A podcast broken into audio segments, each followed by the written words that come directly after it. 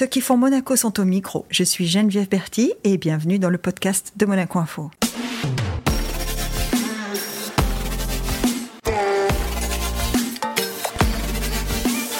Notre invité du jour est un acteur majeur dans la protection de l'environnement. Son intérêt à la fois pour les affaires internationales et le développement durable l'ont mené à devenir vice-président et administrateur délégué de la Fondation Prince Albert II. Bonjour Olivier Venden. Bonjour Geneviève. Olivier, on se disait juste avant de démarrer que pour toi l'environnement, c'est pas seulement un boulot, c'est un engagement personnel. Tu, tu as ça depuis toujours, l'environnement, en tout cas le développement durable, tu as ça depuis toujours? C'est une bonne question, j'avoue, je ne m'en rappelle même pas, donc j'aurais tendance à te répondre que oui, c'est assez inné, c'est quelque chose dans lequel on baigne euh, en famille, mais encore une fois, de manière plus spontanée que pensée. Hmm. Euh, que ce soit dans les balades, que ce soit l'hiver lorsqu'on allait au ski, le fait de ramasser un déchet et de surtout ne même pas penser à le jeter dans la nature, euh, ça fait partie de notre éducation en effet. Et hmm. je dois avouer qu'au quotidien, lorsque je constate sur, sur les chaînes d'infos ou, ou, sur Internet que même encore aujourd'hui, la jeunesse, ne, ou pas, mais ne se gêne pas à jeter des, déchets par la fenêtre d'une voiture sur une autre, c'est inconcevable. Ça, ne fait pas de sens. Donc, en ce sens, oui, je te répondrai, c'est inné.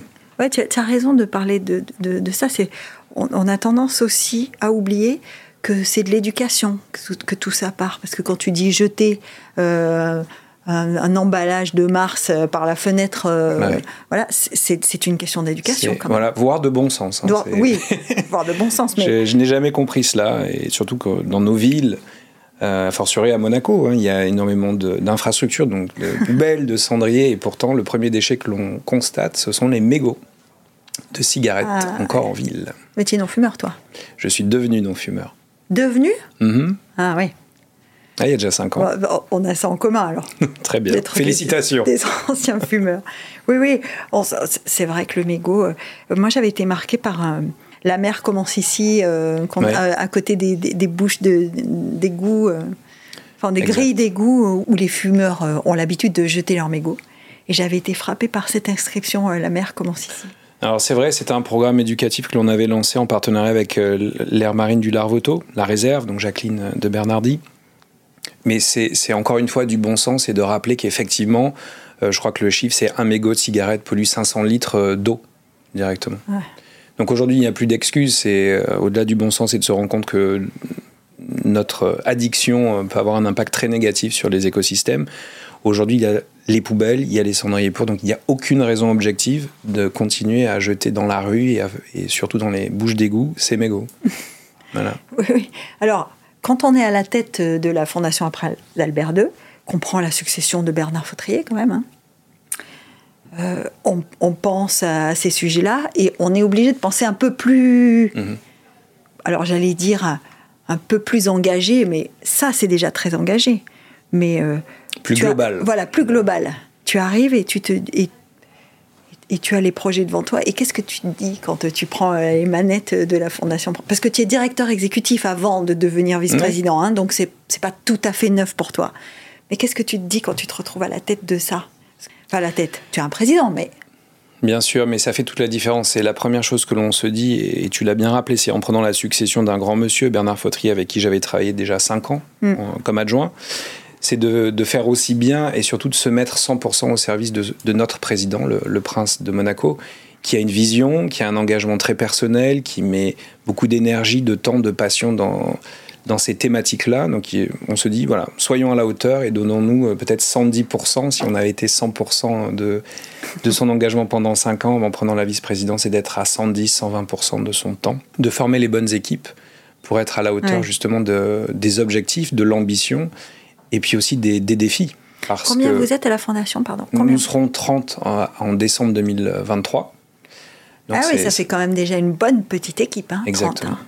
Exactement. Ce sont que des permanents, les 30 Nous avons 30 permanents, oui. Ouais, parce que là, je te parle de permanents parce que j'imagine que quand on a une structure comme ça, on a aussi des gens qui viennent, qui partent, euh, des, des post-docs, des stagiaires, euh, des... Alors bien sûr, on reste ouvert euh, aux stagiaires, notamment des, établissements monégasques, mais aussi des, établissements plus lointains, je pense nord-américains. L'Alma Mater, donc Amherst, l'Université du Souverain, nous permet d'avoir chaque année en résidence tout l'été un, stagiaire de, très bon niveau, je dois dire. Nous avons, grâce à la Fondation Boustani, des stagiaires qui viennent pour la plupart d'Harvard. Donc ça, c'est notre bouffée d'oxygène, c'est l'ouverture sur l'international, l'implication des nouvelles générations. Donc ça, ce sont des sujets mmh. passionnants, mais, et c'est peut-être contre-intuitif de nos jours, mais il y a une très grande loyauté, une grande fidélité du personnel de la Fondation. Euh, des personnes qui sont là euh, de grande qualité depuis les débuts de la Fondation, on en a beaucoup. Elle a quel âge cette Fondation? elle est née en 2006, donc elle a déjà 17 ans. Donc on se structure, on fonctionne, euh, et on y tient beaucoup, on fonctionne comme une belle start-up. C'est un fonctionnement assez familial. On est tous effectivement extrêmement attachés à, mettre en œuvre la vision du, souverain au quotidien. Donc on compte pas ses heures, il y a une certaine polyvalence très appréciée dans les missions. Euh, vision, voilà, encore une fois, très holistique. Alors c'est un terme très à la mode, mais, mais c'est le cas, puisque la lettre de mission que le prince a, a, rédigé pour créer sa fondation fait que nous touchons à la fois au climat, donc à l'atténuation de l'impact du changement climatique. Mm. On doit travailler aussi à la protection de la biodiversité sur terre et en mer, et on doit travailler à assurer l'accès à, la ressource en eau, donc les écosystèmes d'eau douce. Donc c'est hyper vaste, c'est l'entièreté du spectre environnemental, et on travaille sur tous les continents dans le monde entier. Donc pour revenir à ta question de départ, je crois qu'en prenant mes fonctions, c'était comment éviter la paralysie. C'est-à-dire, il faut bien prendre le, taureau par les cornes et, avancer sur ces sujets, mais qui deviennent de plus en plus complexes, de plus en plus sévères, de plus en plus euh, périlleux. Et donc d'éviter cette paralysie en se disant on n'arrivera pas, on est trop petit. Non, il faut quand même euh, avancer pas à pas. Et je dois dire, on a, on a cette chance unique. Hein. Je, je, le répète, la Fondation Prince Albert de Monaco, c'est la seule ONG qui est présidé par un chef d'État en exercice. Mmh. Oui, c'est une particularité d'ailleurs. Bien sûr, mmh. c'est unique. Donc oui, comme toutes les philanthropies, nous soutenons des projets de terrain qui sont très très bien opérés par des entités tierces.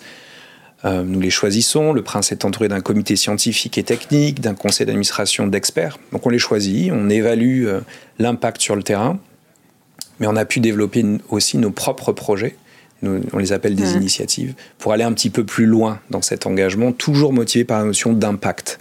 Euh, je crois que le prince, c'est un secret pour personne, c'est un homme d'action plus qu'un homme de communication, donc c'est l'impact qui conduit l'action du souverain et de sa fondation en particulier, mais je crois d'autres organisations à Monaco.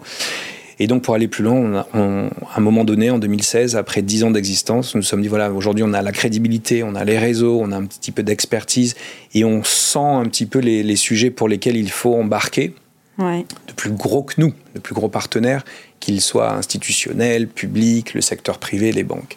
Et aujourd'hui, ça donne lieu à une douzaine euh, d'initiatives, pour beaucoup en Méditerranée, qui n'appellent qu'à être répliquées dans d'autres mmh. parties du monde, et on, s'y attelle. Et puis un dernier virage que l'on amorce depuis 2022 qui est effectivement de sortir, non pas totalement, mais en partie des activités de philanthropie traditionnelles, ce financement de mm. projet, vers plus d'impact et donc vers de l'investissement. Le développement en fait, ouais. Est-ce que, est-ce que, euh, est-ce qu'à un moment donné on se dit, ok, je vais pas tout régler, enfin je, Hmm. Hein, la fondation Prince Albert II ne va pas tout régler, y compris euh, sur les domaines dans lesquels elle s'est engagée. Mais c'est déjà ça. Est-ce qu'on arrive à se contenter ou pas? Parce que euh, le problème avec l'environnement, en tout cas avec le développement durable, et je te dis ça euh, même pas pour provoquer, hein, c'est qu'on a l'impression que c'est jamais terminé. Quoi. Ah oui, c'est totalement vrai, mais j'en reviens à cette notion de paralysie possible qu'il faut absolument éviter et donc lutter constamment. Euh, contre cette, euh, cet écueil. Donc c'est de garder de l'optimisme car il y a aussi de très très bonnes nouvelles. Il y a de plus en plus d'acteurs euh, qui s'impliquent. Il y a plutôt une tendance globale, mondiale, positive. 2022-2023. Oui, le changement c'est maintenant. Hein. Oui, oui et ça se passe. C'est juste que tout se passe beaucoup trop lentement mm. et à une échelle que l'on aimerait beaucoup plus grande. Les glaciers, la fonte des glaciers, la fonte des banquises. Ça, le problème c'est que c'est irréversible et c'est presque trop tard. Il faut. ouais, déjà, on a, on a la sensation. Alors, ça tombe bien parce que il y a une question que moi j'adorerais te poser, donc je vais, je vais pas me gêner. C'est on est parfois un peu, euh, je dis on, nous publics, nous sommes parfois un peu paralysés, puisque tu parlais de mhm. paralysie, paralysés par ce discours sans cesse extrêmement alarmiste. extrêmement punitif, extrêmement moralisateur Ah oui. de tous ceux qui, dé- qui défendent la cause environnementale. Et, euh, et on se dit, bah, finalement, on est tellement nul qu'on n'y arrivera pas, donc euh, pourquoi le faire, tu vois? Mhm. Est-ce que, est-ce, que, euh, est-ce que ça, ça change? Est-ce que ça, ça peut changer? Alors, on a fait le même constat, c'est-à-dire depuis, on va dire maintenant près de 70 ans, les scientifiques nous alertent, mais ça. plutôt, comme tu le répètes, en faisant peur. Et je crois que la, la meilleure métaphore, c'est le film donc Don't Look Up euh, avec DiCaprio, qui pourtant a réuni un casting hors pair, un Kate Blanchett, DiCaprio et d'autres. Euh, Ouais. Cette métaphore donc de la météorite qui va percuter la Terre, qui est une métaphore du problème climatique. Et pourtant, il n'y a pas de happy ending. C'est un film de Hollywood, mais il n'y a pas de happy ending. La météorite percute la Terre. Et dans l'indifférence générale ou la résignation générale. La résignation, moi, je parlerai. Alors exactement. Donc il y a eu cette phase où on a vraiment beaucoup fait peur, mais rien n'a changé pour autant. Ensuite, il y a eu une phase plutôt de moralisation. Nous devons faire ceci, il convient de faire cela. Ça marche un tout petit peu. Donc c'est ces, ces exemples de 2022-2023, le traité de la haute mer, là, euh, les États sont en cours de négociation d'un traité sur les plastiques. Il y a eu la définition du cadre Ouais. sur la biodiversité, le 30-30, protéger 30% des terres et des mers d'ici 2030. C'est quand même demain. Donc ça avance. Maintenant, il ne faut pas être naïf. Il faut mettre en œuvre. Il faut ratifier des textes. Et donc c'est là-dessus où les choses avancent, euh, avancent bien trop lentement.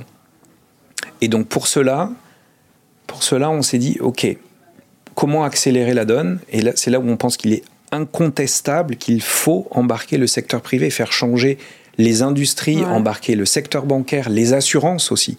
Il commence à y avoir des régions du monde où les assureurs refusent d'assurer Mhm. des propriétaires qui voudraient construire sur une zone côtière parce que ça va être submergé.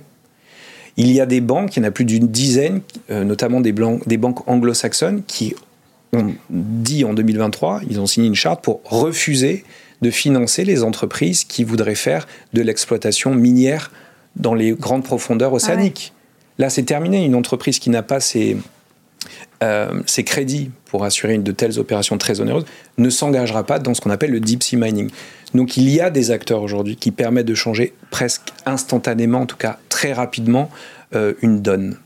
Et donc c'est pourquoi à la Fondation, on s'est décidé de vraiment mettre les deux pieds dans l'investissement d'impact, donc en lançant un fonds de private equity, parce qu'on pense que le langage universel qui parle, qui interpelle, ça reste celui de faire de l'argent, créer de l'emploi. C'est ça. C'est un peu le positionnement de, de Bertrand Picard hein, sur les Oui, 100 bien sûr. solutions. euh, ouais, Alors les 1000, les 1000, heureusement, pardon, il en est à excuse-moi. 1400 solutions. On travaille très très bien avec euh, sa fondation. On travaille très très bien avec Bertrand Picard, qui est lui-même membre de notre comité scientifique et technique, nommé par le prince de Monaco. Et effectivement, ce discours, euh, on le rejoint totalement. Il faut, en- euh, il faut embarquer les gens dans notre, Ouais. euh, dans notre parcours, mais d'un point de vue très positif. Je dis pas que c'est la seule solution ni que c'est la meilleure, mais parler Non, parce qu'il faudra trouver des solutions de compensation. hein. C'est-à-dire que quand on, propose aux gens ou quand on dit aux gens qu'il faut qu'ils changent leurs usages, C'est il faut, compliqué. voilà, il faut leur proposer de la compensation. Sinon, enfin, en tout cas, une solution, une solution autre. Bien sûr, mais on peut aussi voilà, entendre ces arguments de euh, est-il raisonnable de croire que les gens euh, vont moins voyager, moins partir en vacances, moins prendre l'avion? C'est compliqué parce que c'est se limiter. Donc, je- bien sûr que les, les personnes qui acceptent un peu plus de Ouais. sobriété, c'est très très bien. Mais à l'échelle mondiale, puisqu'on revient à cette échelle-là, le global, il est plus réaliste ou raisonnable Mhm. d'anticiper sur des changements structurels liés aux investissements et à de nouvelles formes de croissance. Voilà. Et on reste persuadé que les deux sont conciliables. Et aujourd'hui, donc voilà cet exemple Ouais. très précis, un fonds d'investissement pour l'océan. Et je le vois, plus je parle à des investisseurs, déjà leur faire comprendre que oui, l'océan mondial est bien un sujet, et n'est pas qu'un sujet de philanthropie et de conservation, comme ils ont pu l'entendre depuis euh, des dizaines d'années, mais bien l'économie bleue, une opportunité, Une opportunité, économique, ouais. et en leur disant, oh, au fait, en plus euh, de, de pouvoir prétendre à un retour sur investissement pertinent, intéressant aujourd'hui, vous allez avoir un impact positif sur les écosystèmes. C'est vraiment de changer Ouais. la manière de présenter les choses. Et j'insiste, il y a encore 4 ou 5 ans, on n'aurait pas pu avoir ce type d'argument, mais aujourd'hui, l'économie bleue se structure réellement. Euh, tu veux dire que la société est en train de changer peut-être plus vite sur, sur sa façon et sur sa communication ou sur, son, Bah, sur, sur la façon qu'elle a d'aborder ces choses-là, peut-être? Alors, il y a une. Oui, ça c'est vrai. Mais je, pardon, mais spontanément, j'allais dire bien sûr que non, les choses ne vont pas assez vite malgré tout. Mais il y a de nouvelles euh, manières de penser les sujets. Et il y a une théorie que je trouve vraiment passionnante parce qu'elle remet en question le paradigme économique, c'est-à-dire l'équilibre économique mondial. C'est euh, Kate Raworth, la théorie du l'économie pardon du donuts. Du donuts, ouais. Donc c'est euh, le double cercle, donc le cercle intérieur qui repose exclusivement sur l'intégralité des objectifs de développement durable, c'est-à-dire le minimum que nos gouvernements doivent proposer aux sociétés. Donc euh, la, sécurité sociale, la santé, la justice, l'équité. La sécurité tout court d'ailleurs. La sécurité. Et puis un cercle supérieur surtout, qui est celui des frontières planétaires, défini par Johan Rockström. Donc ça permet, dans cette zone intermédiaire entre les deux cercles, de définir un développement dit durable, parce qu'il permet un développement humain satisfaisant dans le respect des ressources de la planète. Alors tu l'as dit au départ sur euh, la fondation, tu dis il faut former des équipes, il faut travailler en équipe. Et là j'ai l'impression que moi, tu me parles du monde entier. C'est-à-dire que c'est ni euh, un pays plutôt qu'un autre. Euh, alors l'accord de Paris était un peu le, symbole de tout ça, mais finalement aujourd'hui parler de développement durable et d'environnement, c'est parler au monde. Oui, mais hum, c'est aussi parler euh, à l'échelle individuelle, à l'échelle de son foyer, à l'échelle de sa ah. société, à l'échelle de son immeuble, de sa ville, de sa région. C'est-à-dire qu'il n'y a pas de petit engagement, c'est ça? Non, je crois pas. Je le crois très sincèrement. C'est on, est tous un exemple. Je veux dire, on, peut tous participer sans renoncer à son propre niveau euh, à s'engager dans la bonne voie. C'est-à-dire, si on attend trop des États et de l'échelon supérieur pour que ça redescende en cascade, on pourra attendre encore longtemps. Ouais, c'est ça. Même si la tendance internationale laisse présager que les choses se mettent enfin euh, dans le bon ordre. Mais le traité de la haute mer, comme euh, le, traité sur la biodiversité, le 30-30, des dizaines d'années de négociations quand même. Donc le temps est très long à ce niveau-là. Alors qu'aujourd'hui, voilà, des solutions existent pour l'efficacité énergétique. Donc Monaco est plutôt en pointe aussi sur ces mhm. sujets, améliorer l'efficacité énergétique de sa maison, de son immeuble, de, sa, de son entreprise, c'est très bien. Plus de sobriété alimentaire, moins de gaspillage, voilà, ça, c'est tout à fait abordable et ça peut avoir un impact. Le gaspillage alimentaire, par exemple. Donc on parle de ne pas renoncer. Qui hein. voilà, qui là peut nous toucher, euh, enfin peut toucher chacun de nous. Euh, tout le monde. On parle d'à peu près 30% de tout ce qui est euh, récolté et prélevé dans la mer n'arrive jamais au consommateur final. 30%. Donc voilà, il y a des ajustements euh, à faire chacun à son échelle. Bien sûr, il y a l'échelle internationale qui est incontournable lorsqu'on parle de la surpêche. Ce C'est pas un problème qui va se régler localement. Mais c'est encore une fois pour éviter l'impasse, éviter de renoncer, éviter la paralysie.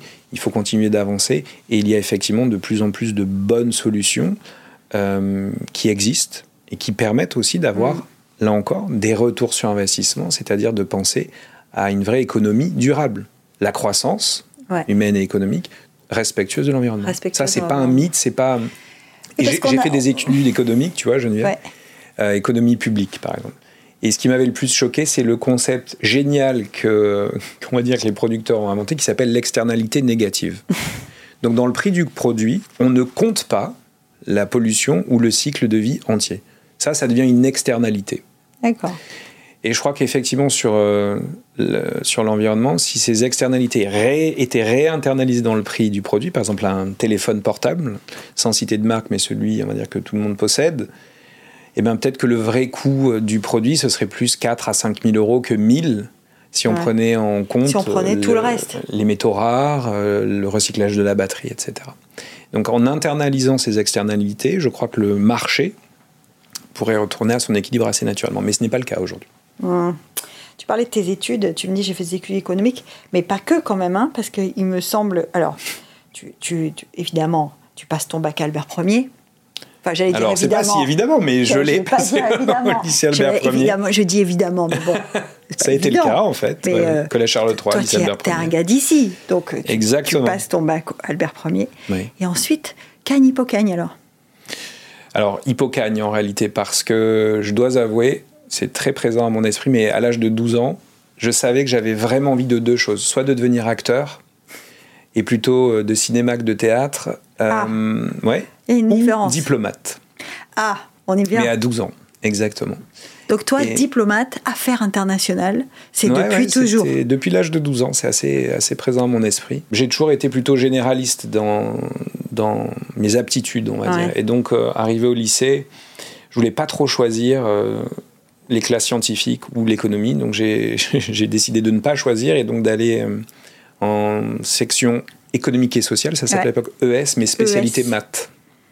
Voilà, Eh pour ouais. me laisser encore les portes ouvertes. Et puis en terminale, je lis un, un recueil d'orientation et, euh, et je vois là encore, je ne voulais pas choisir Sciences Po école de commerce. Mm. Et j'ai lu qu'il était préférable de faire d'abord Sciences Po avant d'aller en école de commerce. C'est ça. Donc euh, Hippocagne avec euh, option Sciences Po à Paris, lycée Claude Monet. Et puis après, le Tour de France pour euh, les concours. Et euh, j'ai été heureux d'être admis à Sciences Po Bordeaux. Euh, trois années d'études à l'époque, avec un niveau master en- dans plusieurs matières, droit, économie, affaires publiques.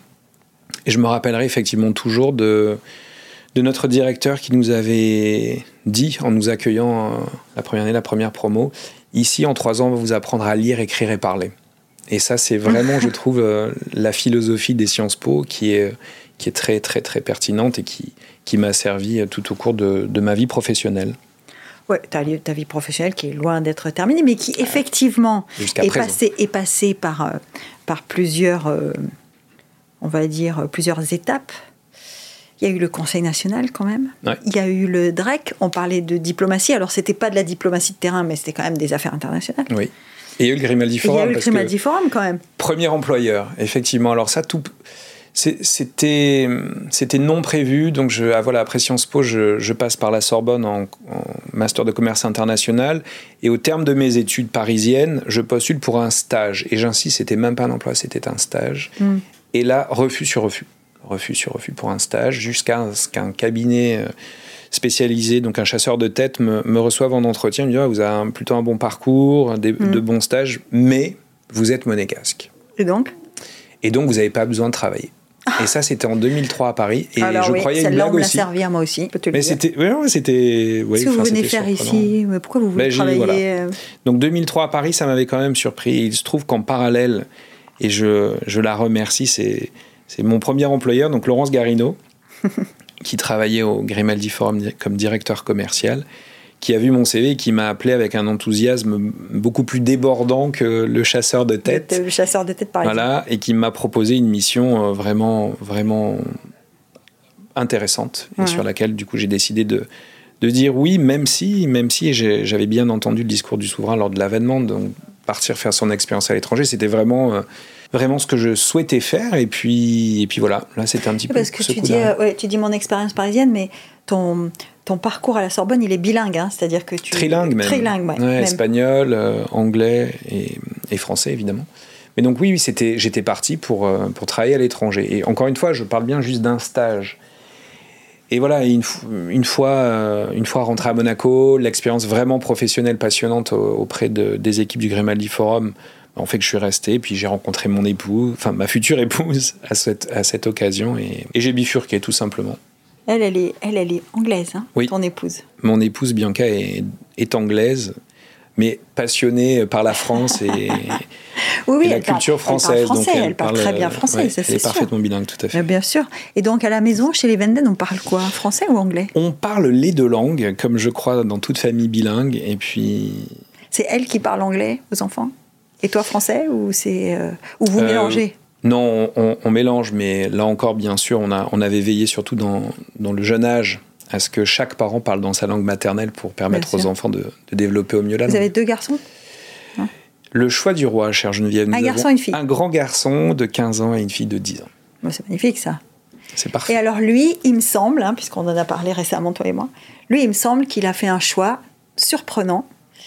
Il vous a dit un jour Je veux aller en boarding school. C'est ça? C'est tout à fait ça. Alors c'est un choix raisonné là encore et mûrement réfléchi de, de 12 mois entre parents et, et Elliot, puisque notre enfant s'appelle Elliot. Et oui, à l'âge de 12 ans, il a, il a souhaité Mhm. voler de ses propres ailes, si je puis dire. Euh, donc encore une fois, hein, Bianca étant britannique, il a pu se rapprocher, on va dire, de- des Mhm. grands-parents et, et des cousins. Il n'est qu'à 20 minutes de voiture. On a fait un choix là encore raisonné. Mais effectivement, il. Oh, il Dans la société britannique, ça se fait. hein, le boarding school, c'est. Alors ça se fait mal à partir de 9 ans, donc ça c'était euh, hors de question. Pour ceux qui ne savent pas, le boarding school, c'est pensionnat. Pensionnat, Pensionnat. voilà. Euh, en tout cas, ce sont ces écoles anglaises Ouais. euh, qui disent former les intelligences de demain. Oui, oui, des alors c'est une école mixte, hein, c'est bien une école du 21e siècle.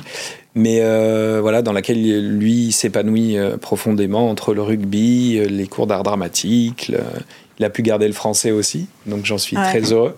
Parce que parce, parce que c'est quoi qui le c'est quoi qui le motive? Le fait qu'il trouve que dans le dans le contexte éducatif franco-monégasque, puisque bon, à Monaco, on applique les règles de l'éducation nationale française. Hein. Euh, est-ce que c'est ça qui ne lui a pas permis de s'épanouir? Est-ce qu'il avait envie d'autre chose ou est-ce qu'il y avait une partie de sa culture qui l'appelait aussi? Non, non, non, je dois dire, euh, et je salue vraiment, vraiment le système euh, éducatif que nous développons à Monaco. Euh, il se trouve simplement, et pour être tout à fait honnête, sans trop en dévoiler non plus, mais Elliot, a... Elliot était un enfant qui était différent. Il a, il a su assez rapidement. Enfin, nous avons su qu'il était dyspraxique. Donc, ça, c'est un problème de connexion neuronale qui faisait qu'il avait d'extrêmes difficultés à écrire. Voilà, qui ont causé d'autres soucis euh, scolaires. Bien sûr. Et vraiment, avec l'appui immédiat euh, de son école lorsqu'il était dans le primaire, on a pu mettre en place des, des procédés, donc l'ordinateur, etc. Mais ça atteint certaines. C'est la calligraphie qui est, qui est difficile pour lui. L'écriture était. Parce qu'après, euh, euh, après utiliser les touches d'un ordinateur, ça va. Mais sauf lorsque vous, lorsqu'on est avisé de ce problème-là et que votre enfant a 6 ans ou 7 ans. Bon, il faut apprendre à taper à l'ordinateur. Il y avait des cours avec des ergothérapeutes à l'hôpital, donc tout ça fait qu'on s'est dit mm. bon, c'était temporaire. Et après, il y a eu d'autres options euh, que nous avons découvertes en région, donc à Nice, en l'occurrence, où il a été pendant trois ans. Et puis effectivement, là encore, une certaine limite. Et euh, de, par, euh, de par la culture de ma femme, voilà, une réflexion très ouverte en se disant, mhm. bah, tiens, il y a peut-être euh, une autre option, une autre option un autre style d'éducation qui pourrait correspondre davantage à sa personnalité, et c'est le cas. Voilà. Alors que notre fille s'épanouit totalement dans le système. elle, elle, elle est à Monaco. Bien sûr, pour l'instant. Pour l'instant. Mais oui. Est-ce que le fait, alors là évidemment tu parles de ce mélange de culture à la maison, mais est-ce que le fait euh, d'avoir depuis toujours, parce que quand on a 12 ans on décide qu'on veut être diplomate dans la vie, c'est qu'on a les yeux euh, ouverts sur le monde. Est-ce que le fait d'avoir les yeux ouverts sur le monde, euh, ça t'a permis aussi d'envisager les choses différemment. Ce qu'on dit toujours, quand on regarde les thématiques de vie, alors on parlait d'environnement tout à l'heure, mais ça pourrait être de politique, ça pourrait être d'évolution sociale, etc on dit toujours on est influencé par son éducation. Mais mhm. quand, quand on veut être diplomate, on va au-delà de l'éducation qu'on reçoit à la maison, même si tu m'as dit que l'environnement, c'était quand même la maison. Non, je, te rejoins, mais je dirais au-delà de, la, de ma famille, c'est vraiment Monaco qui m'a permis d'avoir cette vision, cette ouverture.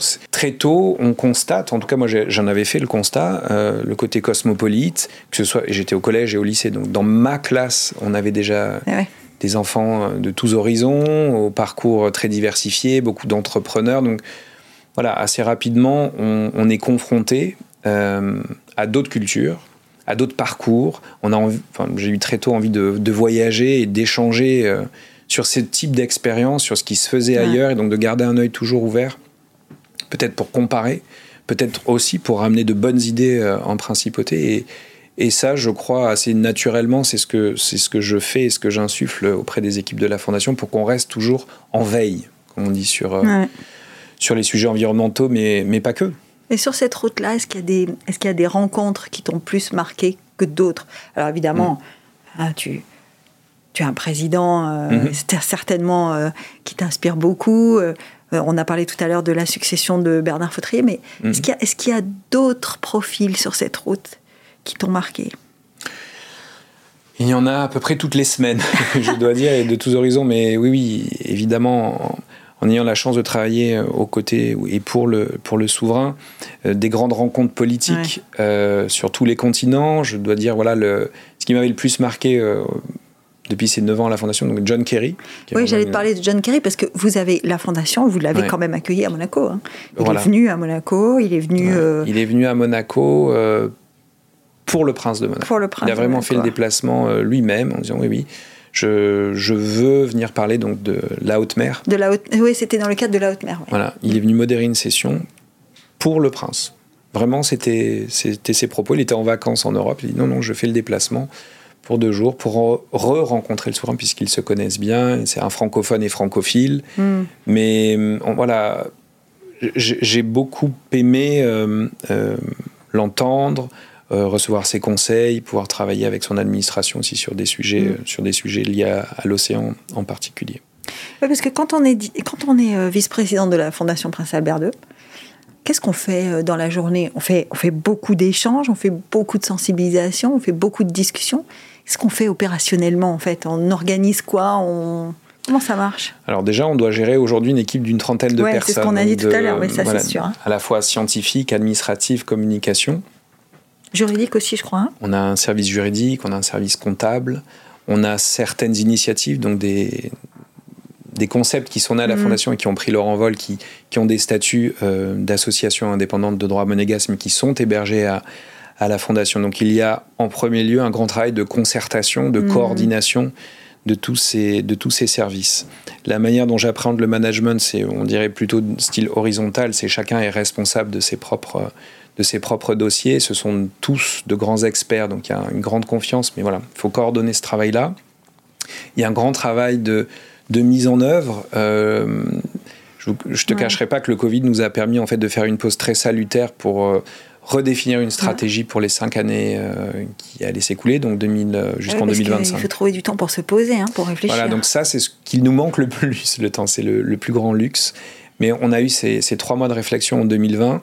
On a pu proposer à notre conseil d'administration vraiment une vision sur cinq ans. L'intégralité de ces propositions a mhm. été adoptée, donc il a fallu derrière les, les mettre en œuvre. Et euh, la dernière pièce à l'édifice euh, est mise en œuvre là, en novembre 2023, celle destinée aux forêts et aux communautés. Donc mieux faire entendre la voix des, peuples indigènes. On a, on a cinq chefs qui viennent en principauté, euh, troisième semaine de novembre, pour mieux entendre, voilà, faire un état des lieux de leurs besoins, afin de mieux les accompagner dans le futur et mieux faire entendre leurs droits. Tu, tu parles de ce sujet. Je me souviens de Sébastien Salgado qui nous avait, qui nous avait parlé de, de, cette proposition de loi auprès du Parlement brésilien pour, euh, pas légitimer, mais en tout cas favoriser euh, l'abattage de la forêt amazonienne. Euh, en, tout cas, le permettre sans qu'il soit hors la loi. Mhm. Il disait que c'était euh, un drame absolu, euh, et notamment pour les communautés dont, vous parlez. Quand on est le vice-président de la Fondation Prince Albert II, ou le président d'ailleurs, qu'on se retrouve face à un État pour discuter de ces choses-là, comment on fait? Parce que ça va au-delà de la sensibilisation simple. Hein. Il doit y avoir.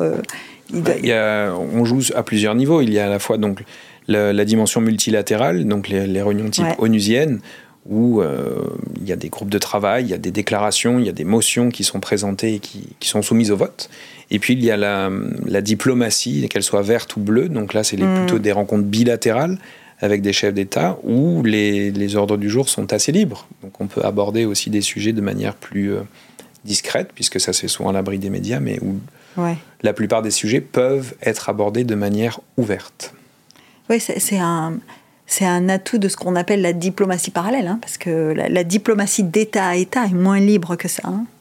Alors bien sûr, et je, remets les choses à leur place. Hein, à la Fondation, nous ne substituons absolument pas l'action du gouvernement non, bien sûr. C'est vraiment un travail euh, en parallèle et, de concert, en très bonne écoute et entente avec le département des relations extérieures, avec le mm. département de l'environnement, notamment sur les COP, mm. où euh, la relation marche très très bien et, et l'un nourrit l'autre, si, si l'on veut. Mais la Fondation joue toujours cette carte voilà, de, de fédérateur de tous les acteurs, qu'ils soient décideurs politiques, qu'ils soient scientifiques, euh, des chefs d'entreprise, des banquiers, des philanthropes et la société civile. Et ça, c'est une grande force, en fait, pour faire avancer un peu plus rapidement euh, des sujets plus épineux. Et donc, est-ce qu'il y a des moments où on se sent tout petit dans ce monde? Non, je crois qu'on se sent utile et à notre juste place. Ça, par contre, euh, je, te le confirme sans, mhm. sans problème. Mais non, jamais trop petit parce que on a vraiment cette utilité et les grands acteurs, qu'ils soient étatiques ou de la société civile, nous, nous questionnent, nous, nous font part de leurs besoins et souvent de leur satisfaction euh, lorsqu'on intervient. Donc non, il n'y a jamais ce sentiment de se sentir trop petit. Utile, oui, et à notre juste place, effectivement. Donc quand, euh, ça me fait penser à ça, quand tu décides à 12 ans, tu dis je veux être diplomate. Est-ce que, est que tu te dis quand même, euh, je suis monégasque, diplomate dans un petit pays, est-ce que ça va marcher ou pas? Ou c'est ah pas, pas une échelle. Non, à 12 ans, tu, tu te limites pas. Heureusement, je te dis, je voulais être diplomate et acteur, tu vois. Donc, euh, non, non, il faut encore se laisser. Euh, c'est pas un âge où tu te mets des, des bâtons dans les roues euh, tout seul. quand on est très engagé comme tu l'es, parce que on sent bien hein, que c'est pas qu'un job. C'est ce qu'on disait depuis le début. Hein. Ah, bien sûr. C'est pas qu'un job. Donc quand on est très engagé comme tu l'es, est-ce qu'il y a des moments où on arrive quand même à maintenir un équilibre avec sa vie mhm. privée, avec ses passions, avec euh, C'est la vraie question. C'est la vraie question et c'est une lutte, j'allais presque dire euh, hebdomadaire, c'est de, de se forcer à, à rester dans l'équilibre qui, à mon avis, n'existe pas. Donc c'est plus euh, rajouter de temps en temps dans la balance qui manque le plus. Donc, Parce que l'équation temps c'est une équation qu'on perd tout le temps. Hein. C'est-à-dire, euh, quand tu, tu, regardes le nombre d'heures que tu as devant toi, le nombre d'heures qui sont incompressibles que tu dois consacrer à ton mhm. travail, à ton job, euh, bah, au bout d'un moment, tu sais que tu peux pas tout faire. Quoi. Non, c'est sûr. Et euh, tu l'as bien résumé, c'est je n'ai pas un emploi, je n'ai pas un travail, c'est une mission passionnante pour laquelle on se, on se donne totalement et au-delà. Et les équipes, pareil. Il y a, oui, fréquemment, on travaille le week-end, on compte pas trop les heures on s'entraide beaucoup. Et puis, ne nous manquons pas, le, ce qui est euh, je vais parler de mon cas, mais c'est la famille, c'est d'être soutenu euh, par son épouse qui, qui prend le relais quand on n'est pas là. Il y a beaucoup de voyages, il y a beaucoup d'engagement. Oui, c'est ça, j'allais te dire, tu voyages beaucoup, donc euh, ça veut dire que Bianca, elle reste à Monaco, elle reste. c'est elle le ciment, en fait.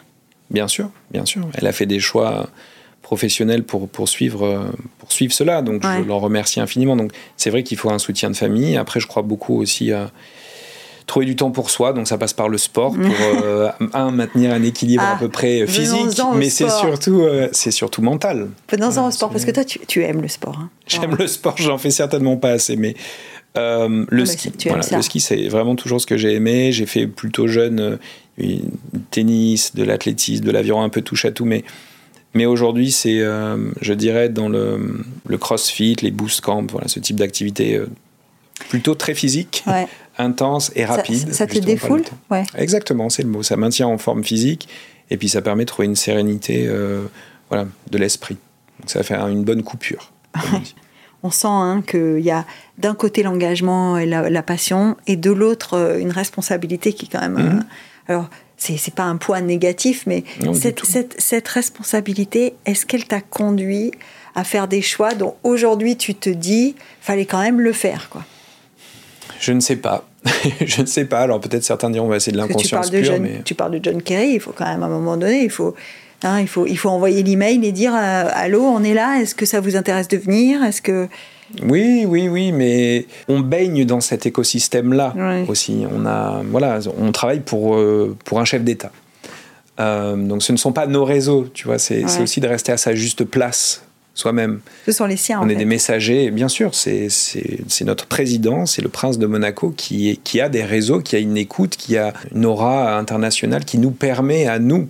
Hmm. Euh, de réunir les bonnes personnes pour une bonne cause. Après, on a. on a vu les tapis rouges des galas, par exemple. Alors voilà, tu, oui, oui, il y a eu le, le gala, euh, c'était une sacrée affaire. Je veux dire, euh, on a quand même des artistes du monde entier, engagés ou pas d'ailleurs, hein, mais souvent engagés. Exactement, voilà, qui nous ont rejoints. On a, on a, pu, on a organisé ces galas pendant cinq ans. C'était une étape. C'était une étape euh, de, allez, de médiation, de changement d'échelle, puisque ça nous a quand même permis, euh, euh, un, d'acquérir une notoriété internationale assez établie auprès du grand public. Auprès du grand public, parce que Leonardo DiCaprio, forcément, ça, ça aide à. Ah bah et ça nous a permis de changer d'échelle en levée de fonds. On a l'image du gala, que la, la, réception, où tout le monde est très bien habillé, où on mange très bien, et où il y a beaucoup de musique, etc. Mais en fait, euh, le gala, c'est avant tout un outil. Ah, bien sûr, bien sûr, c'était, et, j'insiste, donc ce gala ne, se déroule plus euh, de, la même manière. On, a changé de stratégie de levée de fonds. Donc il a, il a eu lieu pendant cinq ans. Mais c'était un outil incontournable, incontournable pour nous permettre de lever les fonds nécessaires à une action de terrain. Et en parallèle justement à ces levées de fonds qui étaient assez, enfin qui atteignaient des records assez historiques, mm. euh, on a développé et on est l'une des seules organisations euh, à le faire. Je ne dis pas à Monaco, je parle en général, mm. sur, à fortiori dans l'environnement, à publier un rapport d'impact. Donc non seulement nous pouvons dire à l'euro près à, nos soutiens euh, où l'argent est parti, mais surtout quel impact ces mêmes personnes ont pu avoir sur le terrain. Donc en termes d'hectares protégés, de familles touchées, etc. C'est un travail très très difficile. Euh, peu d'ONG en ont l'habitude. Donc nous-mêmes en bah, interne, on définir des cher déjà pour collecter toute cette information. Bah, normalement, les porteurs de projets transmettre cette information. Mais encore reste-t-il à savoir ce qu'on doit leur demander. Mm. Donc il y a eu un travail interne, mais depuis donc 2021, on publie chaque année un, rapport d'impact.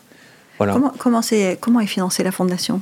Alors aujourd'hui, la fondation est financée sur fonds privés, essentiellement des familles, des family office, et depuis, je dirais, oui, 4 à 5 ans, euh, une augmentation régulière, donc annuelle, hmm.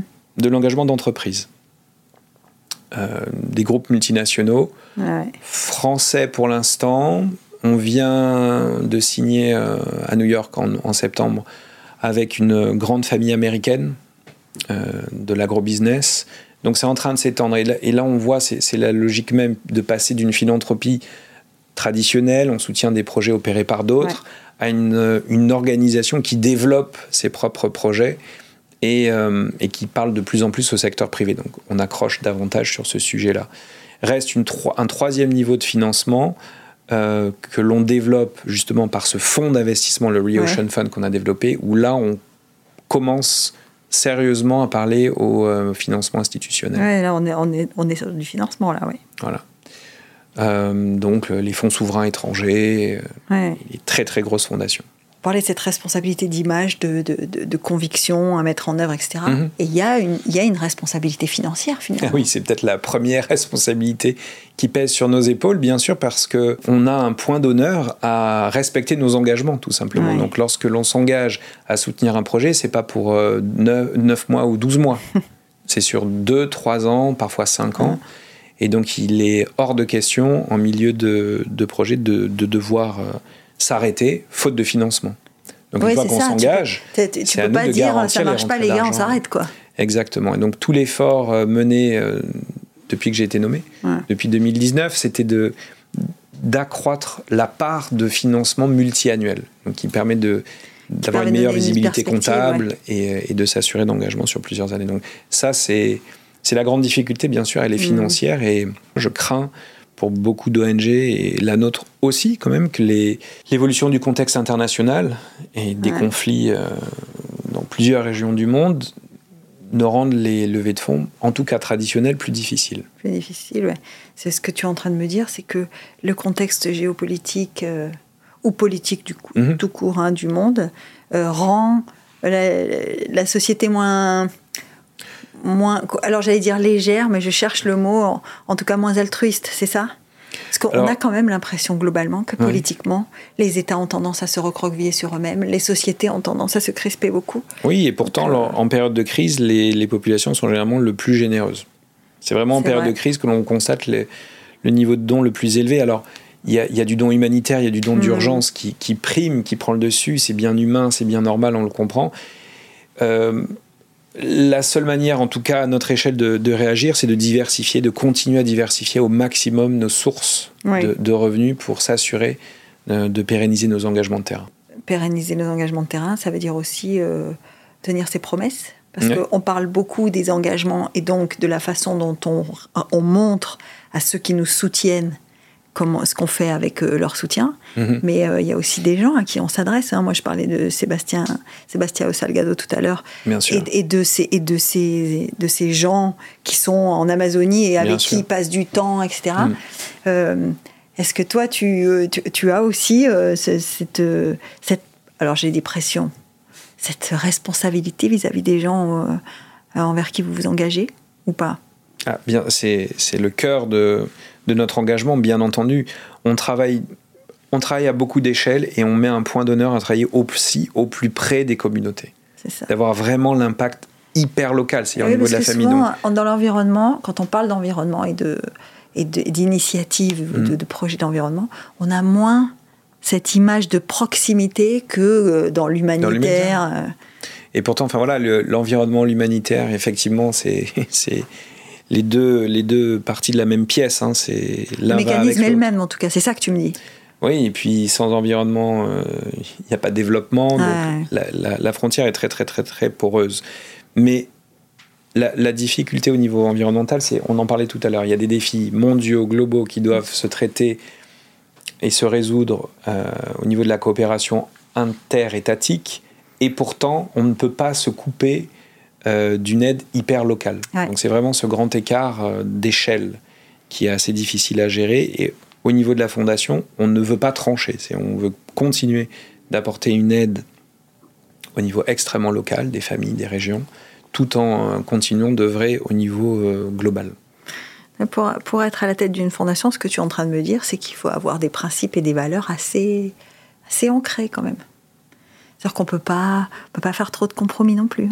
Euh, alors, je dis parfois, il faut faire des compromis sans se compromettre. C'est-à-dire le compromis, oui, parce qu'il faut quand même avancer.